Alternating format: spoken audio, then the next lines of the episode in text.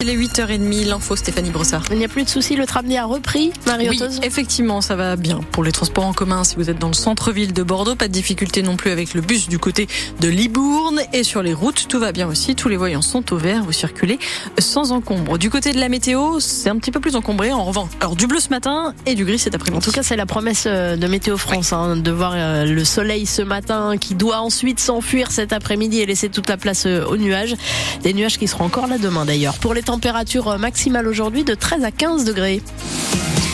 Un jour sans et un match sans pour l'Union Bordeaux-Bègles. Qui retombe de haut après son exploit lors du dernier match de top 14 à Toulon il y a 15 jours. Dominé hier par Pau, 20-10 à Chaban.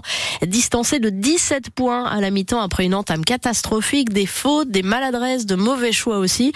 La section paloise n'en demandait pas tant. Écoutez l'analyse de Maxime Lamotte, le talonneur de l'UBB. On regardera le match à froid, mais je pense qu'il y a eu des bonnes choses, mais on a pêché dans l'efficacité, euh, là où les Palois, dès qu'ils venaient dans le camp, ils, marquaient. Donc euh, je pense pas qu'il y ait tout à jeter, mais ça fait le deuxième match à domicile qu'on perd. Et euh, on sait qu'on va pas pouvoir toujours réagir avec une victoire à l'extérieur la semaine d'après, donc il va falloir qu'on travaille plus, qu'on travaille mieux et qu'on qu'on arrive à regagner à Chaban. On avait l'habitude de bien commencer les matchs depuis maintenant quelques quelques semaines. Et, euh, et c'était l'objectif. Et c'est vrai que dès le début du match, on s'est mis dans le dur. On n'arrivait pas à sortir de notre camp. On était acculés.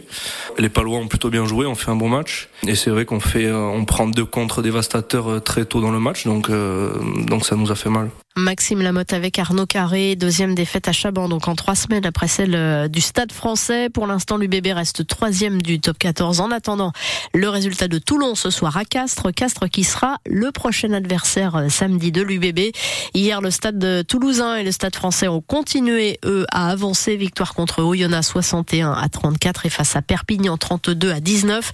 À noter aussi que Montpellier quitte la dernière place du top 14 à la faveur de son succès retentissant hier au Racing 44 à 20 qu'il est compliqué le chemin vers le maintien. Nouveau revers frustrant pour euh, Saint-Jean-d'Illac à la maison hier face à Toulouse 3-1 après avoir sauvé deux balles de match. Le premier Girondin reste dernier de Ligue A avec toujours trois points de retard sur Narbonne, battu aussi 3-1 hier à Nantes-Rezé. Les filles des Girondins de Bordeaux, dernière de Division 1, reviennent-elles à une longueur de l'avant-dernier Lille après le match nul un partout hier ramené du Havre? Cocorico pour le biathlon tricolore. En or avec le relais féminin hier emmené par Julia Simon aux mondiaux de République tchèque et en bronze aussi avec le relais masculin. Il reste deux courses à disputer aujourd'hui et la France qui compte déjà 10 médailles pourrait battre son record de 2016 de 11 podiums. Le dernier jour de grève des contrôleurs de la SNCF. Avec davantage de TGV qu'hier entre Bordeaux et Paris dans les deux sens, en moyenne 1 sur 2. Et si certains changent leur billet aujourd'hui pour voyager plutôt demain, nous serons en capacité de transporter tout le monde, estime la SNCF. Lui, c'est à la voile qu'il imagine le transport de demain, transport de marchandises plus vert. Yves Parlier a déjà inventé il y a dix ans une aile de kite pour tracter des bateaux de plaisance et de course au large. Il mise aujourd'hui sur un gros cerf-volant de 400 mètres carrés capable de traîner des cargos. Le navigateur vient de lever 4 millions et demi d'euros d'un fonds d'investissement écolo avec sa société euh, Beyond aussi, ce qui va lui permettre de continuer à peaufiner son projet dans ses ateliers de la test de bus, Stéphanie Scott. Dans les ateliers, une équipe d'ingénieurs travaille sur un nouveau prototype. Ça ressemble à un grand cerf-volant ou plutôt une aile de kitesurf. Florence Plumaker, directrice technique. Une aile de kitesurf, euh, en, en règle générale, ça peut aller de 6 mètres carrés jusqu'à 15 euh, mètres carrés. Ici, on est déjà à 25, on en a déjà des 50 et la première 100 mètres carrés nous arrive le mois prochain. En attendant, une voile de 400 mètres carrés en 2026. D'ici là, les équipes de Beyond the Sea doivent encore trouver des solutions techniques pour faire voler une si grande surface. Alexis Mounard. On est vraiment dans, dans l'innovation, donc on est obligé un peu de faire tout par nous-mêmes, de manière expérimentale, et ensuite euh,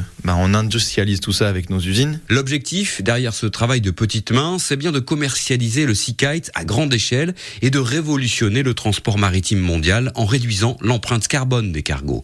Marc Tienpont, directeur général. Notre objectif, c'est 20%. Et nous allons cet été installer euh, deux systèmes euh, en co-développement avec des clients armateurs du monde marine marchande, justement pour continuer à euh, démontrer que ces calculs-là sont réels. L'entreprise de la Teste n'est pas la seule dans cette course à l'innovation. Sa concurrente Airsis, basée à Nantes, promet des ailes de propulsion assez similaires. Mais Beyond de Sea estime avoir encore quelques longueurs d'avance. Reportage France Bleu Gironde de Stéphanie Scott à retrouver en images sur francebleu.fr. La Française des Jeux nous dit merci. Plus 6,5% de chiffre d'affaires l'an dernier en 2023, soit 2621 millions d'euros de chiffre d'affaires grâce aux 27 millions de Français qui ont misé, gratté ou coché une grille au moins une fois l'an dernier. Alors ça se passe souvent le week-end et c'est en moyenne 5 euros investis chaque semaine pour les Français qui